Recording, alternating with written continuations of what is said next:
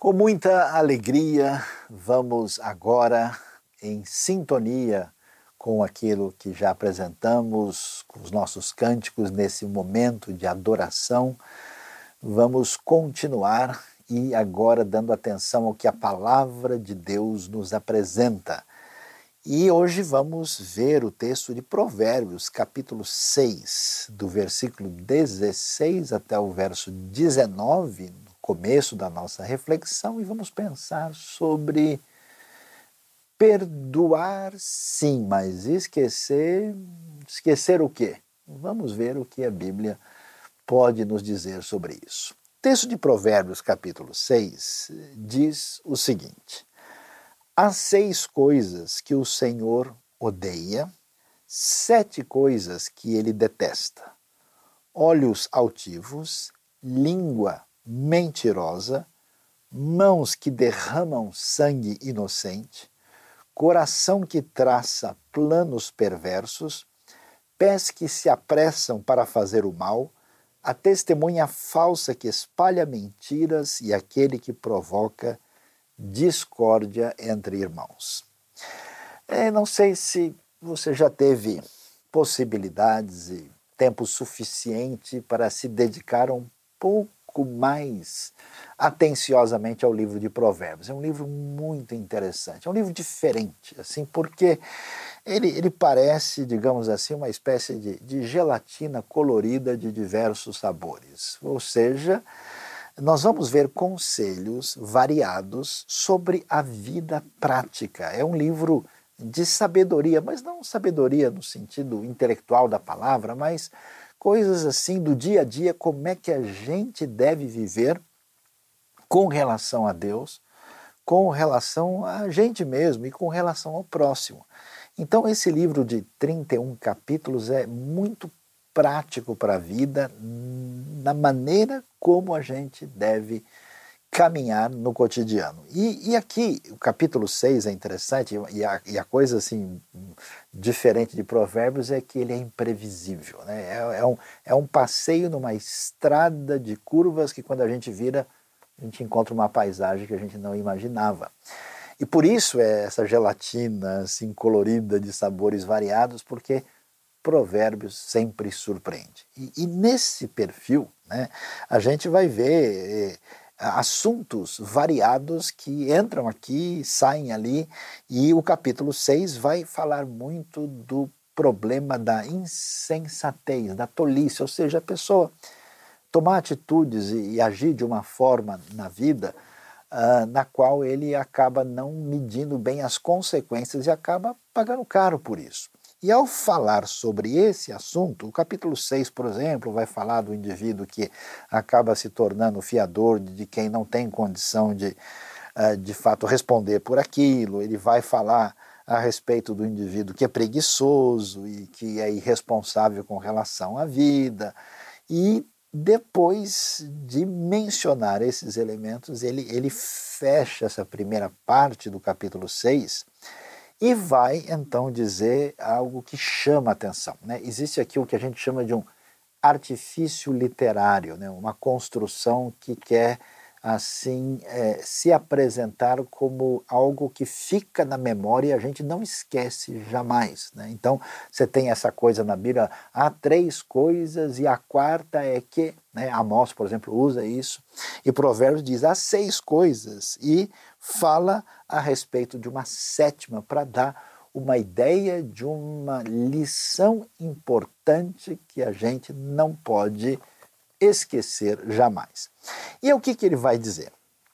Ele diz que há seis coisas e completa nesse artifício literário com uma sétima e diz naquela técnica bonita da poesia hebraica, que uma linha conversa com a linha de baixo, a gente tem o que é chamado aqui de um paralelismo, e diz que tem coisas que Deus odeia e tem a sétima, e que ele inclui aqui, né, que na verdade se refere a todas, as, todas elas, é que Deus detesta, mas é interessante que a palavra hebraica usada aqui, tradicionalmente, às vezes traduzida por abomina, ou que ele considera abominação, quer dizer uma coisa execrável, uma coisa horrenda, uma coisa, desculpa a expressão, vomitável, algo que causa asco, algo que Deus repudia. Então você pode imaginar a coisa mais é, terrível e até mesmo podemos dizer nojenta, assim, horrorosa né, diante de Deus.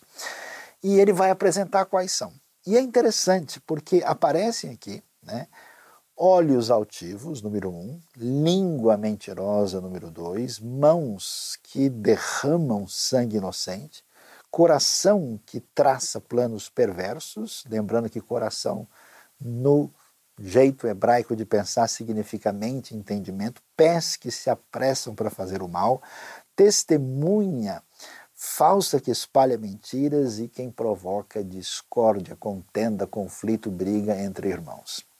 Observe bem que o foco aqui é absolutamente relacional. E por que, que isso é importante? Porque muita gente, quando pensa na sua vida espiritual ou na vida cristã, tem uma ideia uh, da seguinte maneira: ó, eu preciso ter as ideias corretas sobre Deus, eu preciso saber qual é a doutrina adequada, eu preciso entender aquilo que é certo diferente do errado. Ok, está ótimo. Mas a vida cristã e a vida espiritual saudável, ela não se restringe a simplesmente saber o que é certo e depositar confiança e a compreensão ali. Outras pessoas até pensam o seguinte: ó, o importante é eu estar bem com Deus. Se meu coração está tranquilo, se eu estou fazendo a minha oração, se eu estou sentindo aqui que eu estou contente na minha relação com Deus, os outros não me importam. A surpresa da Bíblia para alguns é que não existe espiritualidade verdadeira sem uma questão de relacionamento adequado com as outras pessoas. Porque preste atenção, se na sua vida, em função de experiências difíceis, negativas, problemáticas, você se permite a ser dominado por ressentimento, por ódio, por sentimento de vingança, por amargura, por falta de perdão, por algum tipo de ira escondida, isso se voltará contra você. E para mostrar como essa questão é séria, porque ela ameaça a vida do indivíduo, ela ameaça a vida do próximo, ela ameaça a vida da comunidade, ela impede aquilo que envolve o que é mais fundamental para a nossa vida depois de amar a Deus sobre tudo que amar ao próximo como a si mesmo. Quando a gente pensa no que a Bíblia nos ensina a respeito do pecado, você vai se lembrar comigo aqui, observe que Adão e Eva, eles desobedecem a Deus, eles rompem com Deus e fogem e se escondem até que Deus, na sua graça, vai falar com eles. E é curioso que quando Deus coloca Adão em xeque e pergunta o que ele fez, a primeira coisa que ele vai dizer, ó, foi a mulher que tu me deste. E aí você vê o início daquilo que a gente percebe que é essa ruptura fraternal, essa relação de quebra com o próximo, com aquele que está do seu lado. É assustador ver que no capítulo 4 você vê a história de Caim matando Abel. Então essa, essa dinâmica terrível relacional que é responsável pelas guerras, pelos genocídios, por tudo aquilo que envolve a fratura fraternal da raça humana é algo assustador. E por isso a Bíblia, na sua sabedoria, no seu ensinamento, traz para nós a seriedade da questão e como é que a gente precisa, como quem cuida de um jardim, olhar onde estão as ervas daninhas que vão trazer esse caos relacional. É impossível ter maturidade espiritual, verdadeira sintonia e relacionamento com Deus sem considerar essa dinâmica tão significativa da Bíblia que o, o nosso objetivo, como quem serve a Deus de verdade, é amar a Deus sobretudo e ao próximo como a si mesmo. Por isso, então, preste atenção o que está em vista aqui. Onde é que está o veneno que causa essa ruptura, essa destruição fraternal. O texto deixa claro para a gente né, que Deus não aceita, rejeita plenamente os olhos altivos. Observe bem que parece uma coisa meio que isolada aqui, mas ninguém tem altivez, ninguém tem arrogância isolado. Né? Não existe um indivíduo arrogante sozinho numa praia deserta. A gente só é arrogante em relação ao outro. Já viu aquela pessoa que precisa, né, na sua insegurança, mostrar que é grande coisa? Então essa pessoa ela, ela entra no ambiente, ela já olha assim, né, para os outros de uma forma, né, até, até a mexida da cabeça do indivíduo assim é outra coisa. E é, e é curioso, e é, é, é uma fragilidade na situação interna da personalidade da pessoa que precisa reforçar a si mesmo na sua atitude de desprezo para com o outro, agindo com arrogância e com esse tipo de altivez. Eu acho interessante porque a, a, a singularidade da Bíblia é que ela não fala dessas coisas de maneira meramente abstrata. Ela não diz o termo arrogância, ela não diz soberba, ela fala de olhos altivos. Porque toda realidade de ruptura com o próximo, ela se manifesta de maneira concreta. E a gente percebe isso no ambiente. Você, você vem de um encontro, de uma festa, é, de uma reunião de pessoas. Já viu como é que o pessoal chega, né? A gente vem assim, nossa, você viu o fulano, você viu a fulana, você viu o que a pessoa falou, você viu o que a pessoa. Quer dizer, os elementos concretos, que são a ponta do iceberg, do coração, assim, acabam transparecendo aquilo que pode ser tão complicado. Então Deus não aceita de jeito nenhum essa postura de desprezo em relação ao próximo que transparece no olhar. Na sequência, ele diz língua mentirosa. Ninguém vai inventar uma mentira vazia. O jeito que mente para si mesmo, ele é maluco, né? não existe isso. A língua mentirosa sempre tem a intenção de mudar a verdade com a intenção ou de proteger-se indevidamente ou de atingir a pessoa de quem a gente não gosta. Né? É aquela coisa, né? quando alguém vê a oportunidade de se vingar de outra pessoa, a maneira como fala é de transformação, de modificação da verdade para alcançar aquela pessoa. É aquela coceira que dá na língua, aquele indivíduo, aquela pessoa que fez mal para você. E agora o sujeito chega e fala: Você conhece o fulano? Por acaso você conversou com a fulana?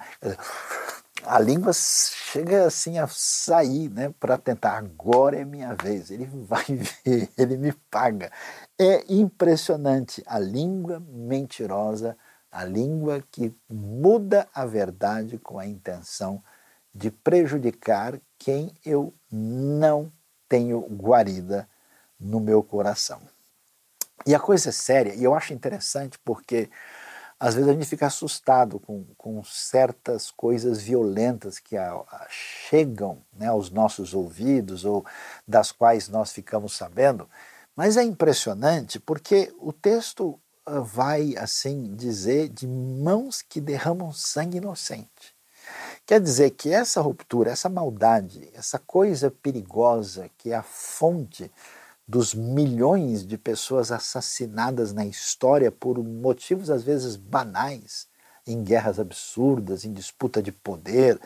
É impressionante é, que o texto vai diretamente, a Bíblia não floreia a maldade, né? ela diz mãos que derramam sangue inocente. E não diz assim a palavra homicídio, assassinato, não, mãos. Concreto, a pessoa tem a coisa, as mãos estão sujas de sangue. E sangue inocente, porque a gente vai atacar não quem é poderoso, é quem não tem condição de resistir, é quem está numa situação, às vezes, de fragilidade. Quantas pessoas em ambiente de disputa de poder e de disputa de algum tipo de holofote particular ou de benefício financeiro morre, essa realidade aparece aqui destacada. E é interessante a continuação, coração que traça planos perversos. Aquela, aquela máxima do mundo secular de que a pessoa fez a maldade assim sem querer, porque a coisa aconteceu. A gente vai descobrindo que as piores perversidades contra o próximo na história, elas não vieram assim por acaso. A pessoa pensou, né? Você vê aquele negócio do, do cálculo frio, do pensamento estruturado, organizado. A gente vai ver, por exemplo, história de conflitos na realidade humana, que o indivíduo, por exemplo, líder de uma determinada nação, se prepara para uma guerra criminosa por anos. Todos os detalhes estão assim, então não, não tem nada de inocente. E o texto destaca isso, gente que traça planos perversos, às vezes com anos de antecedência, simplesmente para atingir o próximo. E veja, o pecado contra uma outra pessoa, na visão bíblica, é um pecado contra Deus, porque o ser humano é imagem e semelhança de Deus. É tão sério, é tão impressionante, e o que machuca às vezes a gente vê que a história religiosa, inclusive da cristandade, está marcada por essa situação tão assustadora e pés que se apressam para fazer o mal. É interessante, né? A gente vive na, na, nossa trajetória cristã tentando apressar o povo de Deus.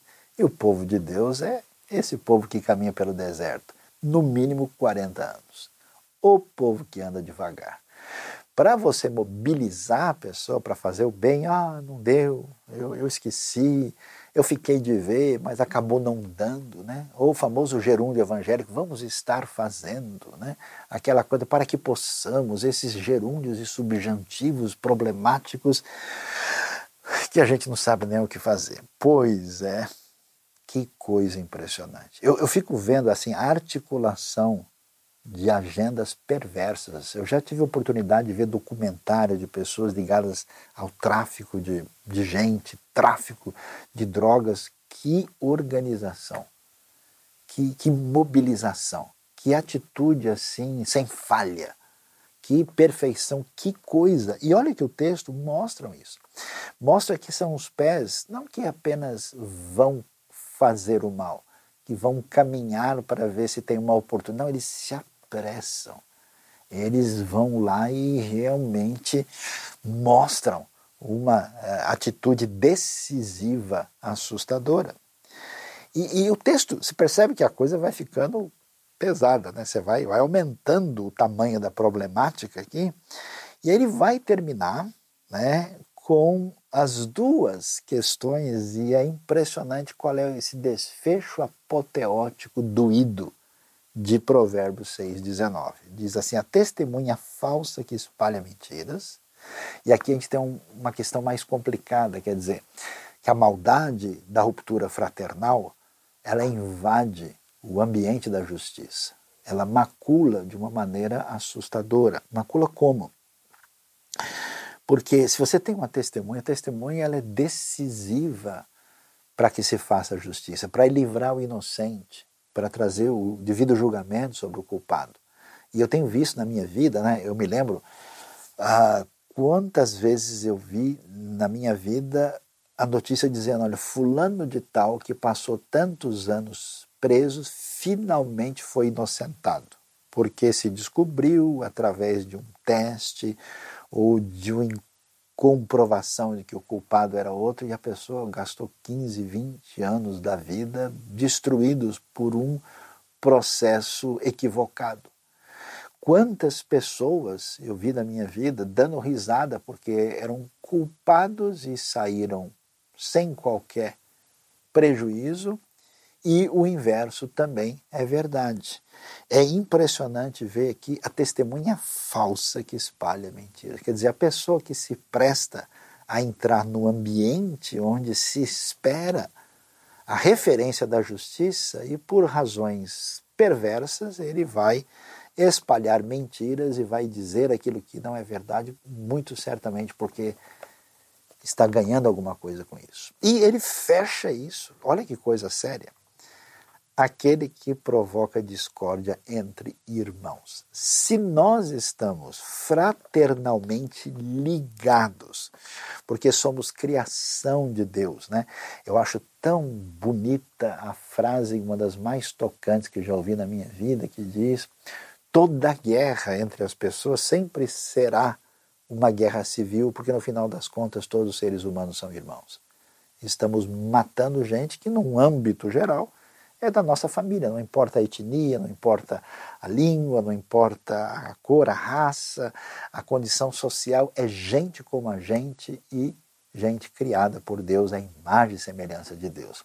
Agora, você imagina quando isso chega no nível de fraternidade e intimidade maior, quer seja no ambiente da comunidade da fé, quer seja no ambiente familiar, imagina o grau de perversidade de alguém que, com intenção de todo tipo marcada por perversidade, a pessoa semeia discórdia, conflito entre os irmãos. Essa ruptura, essa destruição relacional, esse questionamento perverso da fraternidade é uma das grandes doenças perigosas que atinge a nossa vida e é algo que mexe com a nossa realidade, com o nosso coração. E a pergunta é: diante dessa descrição, diante dessa advertência de Provérbios, como é que a gente lida com isso? O que, que a gente faz numa situação dessa?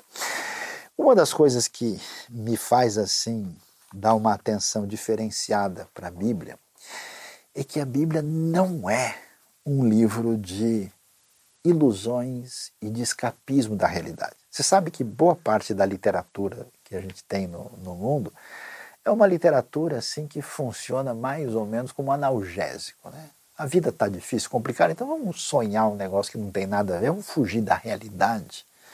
É, é um caminho assim meio que narcotizante para a gente poder caminhar no próximo dia. O, a dose de realismo e, e, de enfrentamento sábio da realidade dos textos bíblicos eu acho impressionante. Eu não encontro isso nos outros livros religiosos, nem livros da tradição cristã que sempre romantizam seus personagens. Na Bíblia, não, o pessoal é todo de carne e osso, fazendo bobagem o tempo todo, como você e eu. E é interessante, por exemplo, que a gente vai ver as histórias assim cativantes da Bíblia. Você começa vendo, por exemplo, a história do nosso querido Abraão. Abraão logo já coisa ficou difícil. Na linguagem da galera jovem já rolou uma treta. Né? Entre o Abraão e o Ló, e fechou o tempo, tiveram que se separar, o negócio ficou difícil. Daqui a pouco vê a confusão na família com a história da Agar e de Sara e Ismael, Isaac. E Isaac também tem lá os filhos depois, Esaú, Jacó Jacó, uma confusão quase vira caso de polícia. A família de Jacó vai ter problema, José no Egito com os irmãos. Ou seja, o realismo de que o desafio de viver em harmonia, em sintonia com o próximo, não é nada fácil. Esses problemas de Provérbios 6 não são assim discussões filosóficas distantes. Isso está presente na minha vida, na sua vida, na vida familiar na vida da comunidade da fé e é um desafio.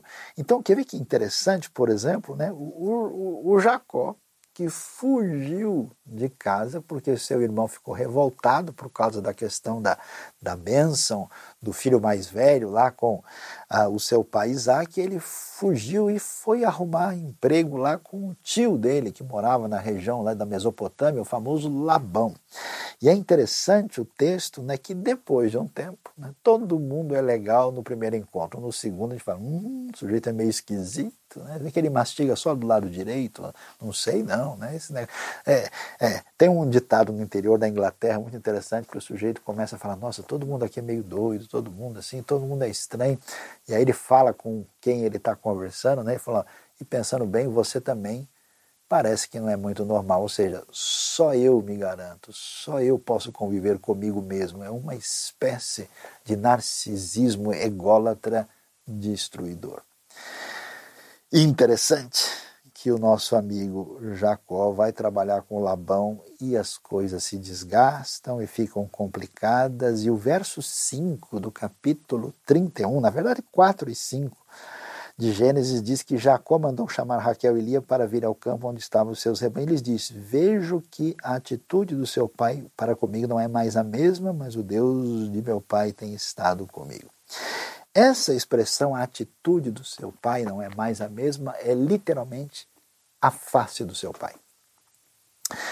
A versão Almeida 21 traduziu o semblante do seu pai. ou seja, você vê uma mudança no aspecto concreto. Preste atenção, toda vez que a relação com o próximo, que a relação de comunhão começa a dar sinais de que as ervas daninhas estão em ação, a gente nota uma mudança concreta na pessoa. Mudou o olhar, mudou o cumprimento, mudou o jeito de falar, mudou o semblante, né? aquela famosa virada de rosto assim na pessoa que a gente não quer encontrar e quando vê a gente dá aquela disfarçada assim, né? para poder escapar dessa situação. Então, o texto bíblico é magistral em não nos mostrar como isso é uma realidade da qual a gente não pode fugir, um desafio na nossa vida cristã, na nossa vida espiritual e que nós temos de lidar corretamente conforme a orientação da parte de Deus. Pensando sobre isso, vamos observar que essa história não é única. Nós vamos ver outros relatos que, inclusive, chegam ao Novo Testamento. Você vai ver Pedro ah, e Paulo tendo um certo conflito por causa da maneira de Pedro a reagir e, e, Paulo vai, vai dizer, olha, eu, eu tive que resistir Pedro porque ele estava se comportando de um jeito na frente dos gentios e outro jeito na frente dos judeus. Eu falo, olha, assim não é, não pode. Vai ver em viagem missionária, Paulo, né, Barnabé, João Marcos, surge um desencontro, um descompasso, falou, não levo mais o João Marcos na viagem. Esses desafios estão diante de nós e nós temos que aprender a lidar com isso com maturidade, saber agir com a devida compreensão e, inclusive, descobrir o que significa perdão. Diante desse grande desafio que envolve essa realidade relacional à qual nós somos expostos o tempo todo, nós vamos descobrir que as dificuldades e problemas que nós temos no contato com os outros são, na verdade, elementos importantes que revelam as nossas fragilidades internas. Quer ver um exemplo? Se você é uma pessoa muito vaidosa, que se acha grande coisa, quando alguém faz uma crítica a seu respeito, você recebe isso e puf, dá uma convulsão lá dentro. Se você é uma pessoa, digamos, bem resolvida nesse aspecto, você não vai né, reagir a uma crítica da mesma maneira que uma pessoa que tem, digamos assim, um ego tão predominante. Se uma pessoa, por exemplo, trata mal você de alguma maneira, até no ambiente uh, público assim e, e, você tiver um pouquinho mais de maturidade, você pode pensar assim, puxa, é que ele falou isso sem pensar, né? Vai ver que eh, foi, ele quis dizer uma outra coisa, ou vai ver que foi em função daquele momento, a pessoa estava meio nervosa na hora, né? Mas se você não tiver legal, qualquer coisa você eleva a décima potência. Você vai dizer, não, realmente a pessoa não presta, ele é assim mesmo, e você começa. Então é, é interessante né, essa, esse, esse pensamento que aparece, por exemplo, nas cartas de João, né, que diz que é tão importante amar o irmão, e que à medida né, em que a gente tem comunhão uns com os outros, o sangue de Jesus Cristo, seu Filho, nos purifica de todo o pecado, né? Então, as pessoas problemáticas são bênção de Deus na sua vida para que você possa caminhar na direção da fraternidade a exercer o perdão. Por isso é interessante a gente ver que é complicada essa história. Né? Perdoar eu perdoo, mas eu não esqueço. Puxa vida, me lembro de Miqueias capítulo 7, versos 19 e 20, quando Deus diz que pegará as nossas iniquidades, pecados, transgressões e jogará no fundo do mar e jamais me lembrarei deles. A marca de que a graça de Deus, a restauração de Deus na nossa vida mudou nosso relacionamento com Ele, se revela também no nosso relacionamento com as outras pessoas. E nesse aspecto, a gente precisa ver né, se É, o que significa perdoar? Eu perdoo, mas não esqueço. Significa que eu mantenho um ressentimento, significa que eu marquei aquela pessoa e se eu tiver uma oportunidade, a gente vai resolver esse negócio no braço. Uh, se eu tiver uma oportunidade, eu vou prejudicar aquela pessoa? Ou será que a gente entende que a maneira como Deus nos tratou, nós que éramos inimigos, desobedientes e fomos recebidos, não temos o direito de agora negar uma postura fraternal, amistosa com as pessoas, mesmo que elas se tornem, digamos assim, pessoas inimigas. Por isso o desafio do evangelho é um negócio assim absolutamente impressionante. E para ver como é que isso deve ser uh, encaminhado, nada melhor do que ver a atitude do próprio Jesus. Qual é o remédio para esse coração que diz perdoar eu perdoo, mas esquecer não sei? Dá uma olhadinha comigo em João capítulo 13. Em João capítulo 13 diz o seguinte: no versículo 3 em diante, Jesus sabia que o Pai havia colocado todas as coisas debaixo do seu poder e que viera de Deus e que estava voltando para Deus. Olha, olha força dessa frase. Todas as coisas estão debaixo do seu poder. Ele viera de Deus e voltando para Deus, assim levantou-se da mesa, tirou sua capa e colocou uma toalha em volta da cintura. Depois disso, derramou água numa bacia e começou a lavar os pés dos discípulos, enxugando-os com a toalha que estava em sua cintura. Chegou-se a Simão Pedro, que lhe disse: Senhor, vais lavar os meus pés? Respondeu Jesus: Você não compreende agora o que estou lhe fazendo, mais tarde, porém, entenderá. Disse Pedro: Não, nunca lavarás os meus pés. Jesus respondeu: Se eu não os lavar, você não terá parte comigo. E quando você continua o texto, na sequência desse momento do lava-pés, nós vamos ver Jesus com o Espírito espírito agitado e perturbado no verso 21, declarando: Digo-lhes que certamente um de vocês me trairá. Então veja, ah, no momento em que a Bíblia fala da, do poder e da grandiosidade de Jesus, diante de tudo que ele veio fazer, a cena aparece quando Jesus vai ter uma atitude de servo. No mundo antigo, no, no Israel da época do Novo Testamento, a coisa mais comum. Quando a gente recebe uma pessoa em casa que chega com os pés empoeirados, é como regra de boa educação lavar os pés da pessoa. Então, se alguém tinha uma posição social boa, ele tinha lá uma espécie de empregado que vinha e fazia esse serviço. Ou então a própria pessoa, num sinal de humildade, fazia isso. Então, no momento desse, Jesus chega e, e tudo aqui é apoteótico. Eles estão jantando num lugar que foi cedido numa área que é uma área boa, digamos assim, área rica de Jerusalém. E Jesus está lá, ele passou poucos dias na entrada triunfal, Osana, Osana, né? aquele que vem em nome do Senhor. Os discípulos estão animados, é a festa da Páscoa, ou seja, o clima é de holofote, o clima é de glória, o clima é especial. O que Jesus faz? Toma o papel de quem vai fazer a coisa mais humilde e começa a lavar os pés dos discípulos.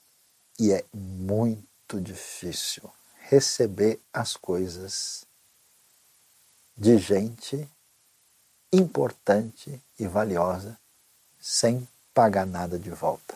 Quando o Pedro vê, o Pedro está sempre dando bola fora, né? quando o Pedro vê Jesus chegando para lavar os pés dele. Não, no meu não, de jeito nenhum. Que é isso, Senhor? Jesus simplesmente diz: ou sim, ou sim. Ou você faz isso, você não está entendendo nada, mas depois você vai entender. O que significa isso? Jesus está no momento da ruptura fraternal mais séria de todo o seu ministério. Esses discípulos que estão aí agora, procurando, esperando a hora da glória do Rei, vão tudo embora. Vão sair fora. Pedro vai negar. Jesus sabe de tudo. Pedro, Jesus até avisou Pedro. Pedro, dá uma olhada no seu WhatsApp aí, ó. Vê se tem alguma coisa. Está sabendo o recado que chegou? Ó, Tem dois pontinhos, você leu, você está sabendo, né? tentando retomar para o mundo de hoje. Né? E aí, em seguida, vem Judas, que traz Jesus. E o texto é pesado, diz que Satanás entrou em Judas. Você imagina a cena, Jesus lavando os pés de Judas aqui e subindo o olhar e dando de frente com o olhar de Judas nesse cenário. Ou seja, a postura, o que envolve a atitude do mestre, é que a atitude que pode existir de uma pessoa que quer enfrentar o veneno de Provérbios 6, a destruição da raça humana pela ruptura entre um irmão e outro, é uma atitude de humildade. Porque no fundo, no fundo, quando eu me volto contra outra pessoa, por que, que, que quem, por exemplo, se coloca na posição de juiz, fala mal da lei e essa pessoa é criticada? Porque, na verdade, a pessoa quer tomar o lugar de Deus. É, é, no fundo, é uma espécie de idolatria, uma auto-adoração. Por isso que a gente se revolta tanto contra quem ofende a gente, porque a gente sabe que a gente é o máximo, que nós somos a criatura mais maravilhosa do universo. Como assim ofender a maravilhosidade da minha pessoa? Por isso que quando a dor é do outro, a gente ah, diz, não vai dar tudo certo, não esquenta a cabeça não, e age sem qualquer reação adequada e quando atinge a gente, a gente nunca mais vai olhar na cara da pessoa. Você percebe? Então, assim, na hora de lidar com as mãos, com os pés, com os olhos, com o coração, com tudo aquilo, com a língua que pratica o mal, nós precisamos tomar uma atitude, atenção concreta de servir o próximo. Porque amar o próximo não é achar que ele é legal, é de pegar sua mão, o seu braço, a sua perna, a sua língua, o seu recurso que você tem e oferecer para as pessoas, inclusive para quem prejudicou a você. Então, hoje eu quero convidar você a fazer exatamente isso. Pense em alguém que ofendeu você, que mentiu a seu respeito, que de alguma maneira deixou marca no seu coração. Hoje, ore por essa pessoa. Se possível, faça alguma coisa em benefício dela. Lute contra o veneno que destrói a relação entre as pessoas, porque, na verdade, sem perdão, sem esse caminho de boa relação, a gente mostra que a gente não conhece o caminho da salvação. E para fechar, eu queria lembrar como isso é sério, porque a gente imagina o seguinte: se eu rompi a minha comunhão, se eu tenho bronca da pessoa, se eu perdoo, mas eh, esquecer jamais, a gente diz: bom, isso é um problema meu, isso aqui é uma coisa, mas eu estou bem com Deus. Eu vou à igreja, eu participo da reunião e está tudo certo comigo. Não posso nem ouvir o nome da pessoa, mas o nome de Jesus, oh glória, aleluia, que maravilha. Sabe qual é a verdade? Jesus nos ensina Mateus capítulo 5. Portanto, versículo 23, se você estiver apresentando sua oferta diante do altar e ali se lembrar de que seu irmão tem algo contra você, deixe a sua oferta ali diante do altar e vá primeiro reconciliar-se com seu irmão.